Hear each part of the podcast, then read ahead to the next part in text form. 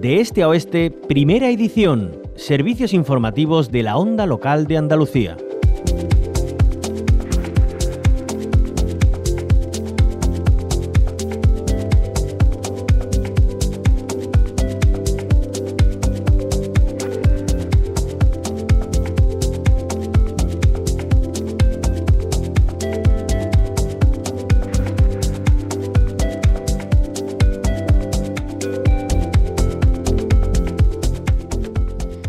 La pandemia ha cuadruplicado el número de jóvenes con problemas mentales y ha duplicado el número de adolescentes con ideas suicidas. Vamos a escuchar a José Tenorio, decano del Colegio Oficial de Andalucía Occidental.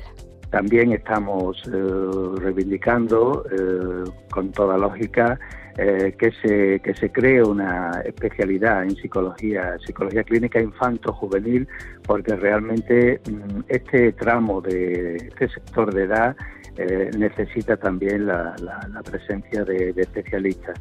Son numerosos los estudios que nos están revelando que, la población infantil eh, crece en, dificultades psicológicas, eh, cuestiones que incluso pues, parecían impensables hacía un tiempo, como ideaciones suicidas en menores, se están dando con frecuencia. Tomando los últimos datos, la atención a pacientes jóvenes por problemas de salud mental en Andalucía ha crecido un 21% respecto a 2020. Estas cifras de la Junta de Andalucía representan un crecimiento superior al conjunto de atenciones en salud mental en la comunidad autónoma, donde el incremento ha sido de un 13% el número de pacientes atendidos y de un 7% en el número de citas totales. En este sentido, en relación con este global, la atención a jóvenes se representa un 28% del total de 310.000 pacientes andaluces y andaluzas con problemas de salud mental.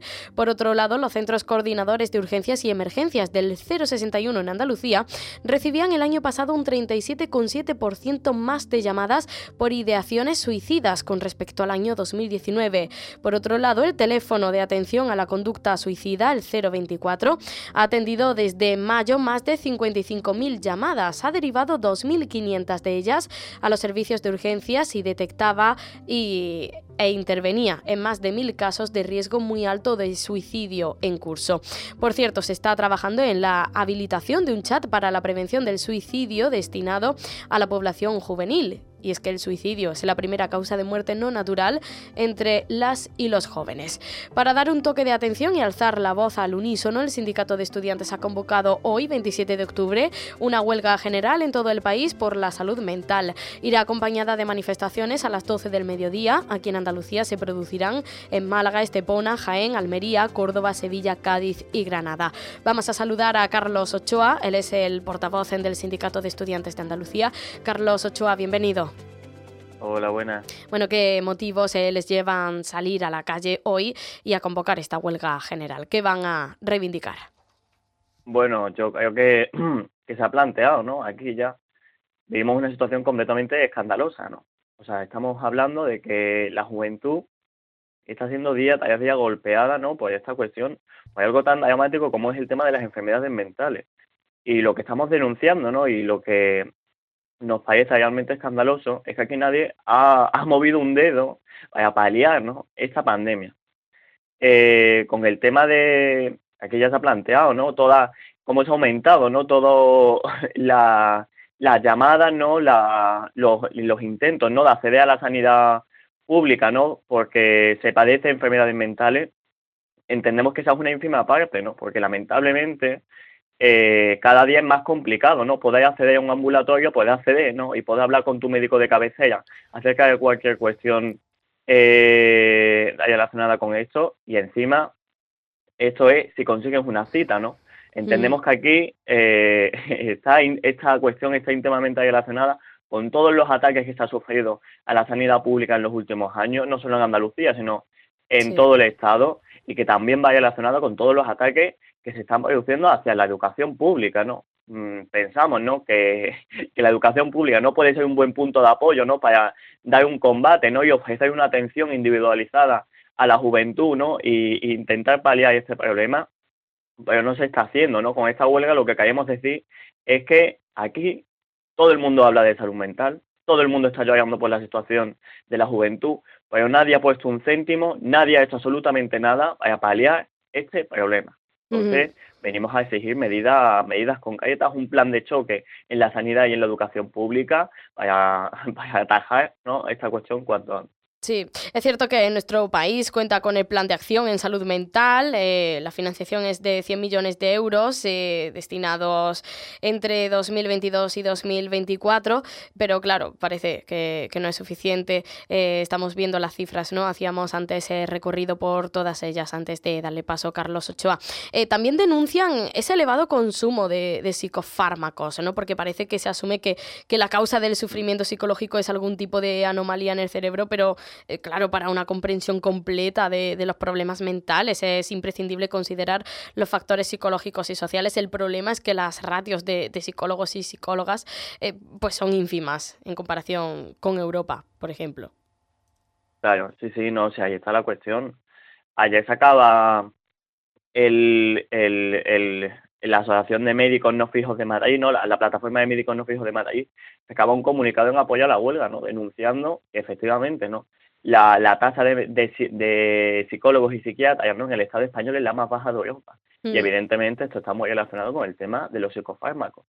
Eh, porque quien consigue, porque cada vez es más complicado, y esto lo estamos denunciando, poder acceder a un psicólogo o una psicóloga, ¿no? atención psicológica o psiquiátrica en la, en la seguridad social, lo único ¿no? que se le ofrece son psicofármacos. En la medida en la que no, en la que no se está dando eh, una, un seguimiento porque es imposible, porque faltan medios, porque no hay recursos, lo único que nos están ofreciendo es eso, que vivamos empastillados todo el día, que vivamos dormidos y, y efectivamente, ¿no? Que seamos, eh, que nos enganchemos, ¿no?